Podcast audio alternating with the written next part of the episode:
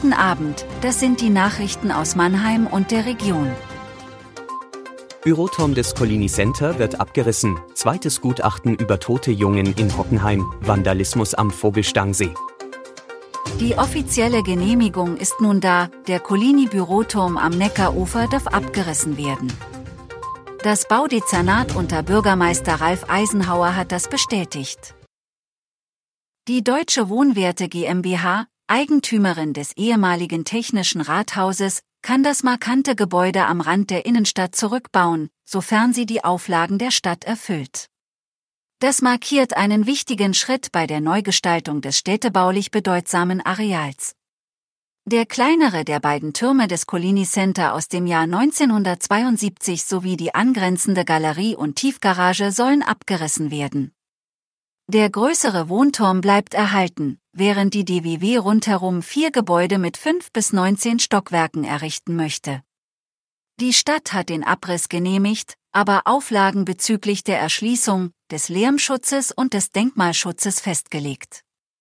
Die Baufreigabe ist noch nicht erteilt, weil die Statik noch überprüft werden muss. Die Bewohner im Wohnturm müssen während der Bauphase auf temporäre Parkplätze ausweichen, die der Investor zur Verfügung stellen muss. Nach drei Monaten ist immer noch unklar, wie zwei Jungen am Osterwochenende in der Wohnung ihrer Mutter in Hockenheim ums Leben kamen. Das toxikologische Gutachten konnte die genaue Todesursache des sieben- und des neunjährigen nicht bestimmen.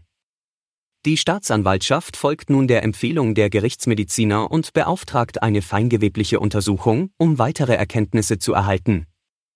Das Ergebnis wird jedoch erst Mitte Juli erwartet.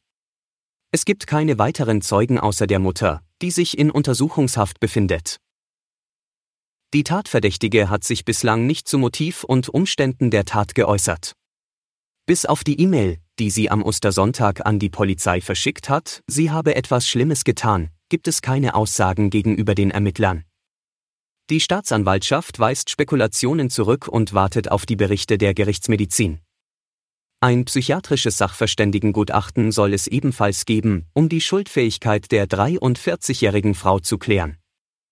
Die Ermittler hoffen, dass diese Untersuchungen Licht ins Dunkel bringen werden.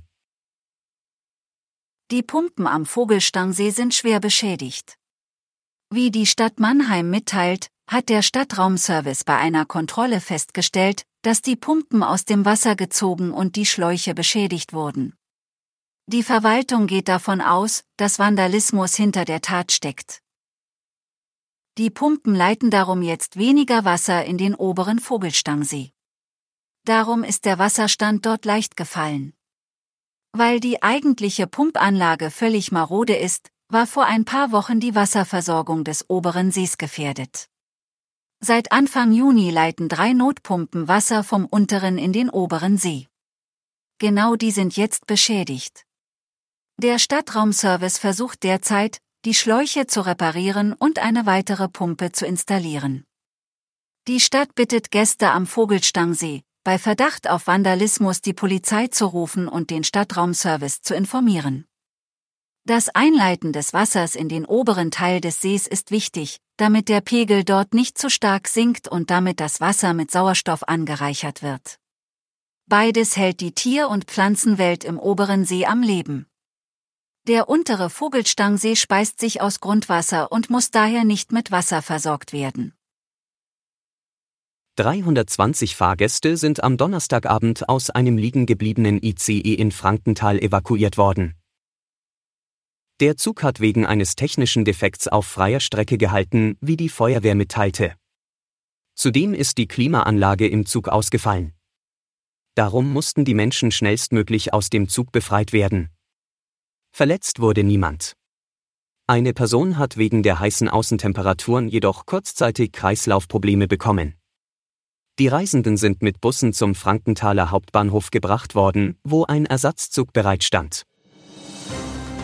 Das war Mannheim Kompakt. Jeden Montag bis Freitag ab 17.30 Uhr auf allen gängigen Podcast-Plattformen.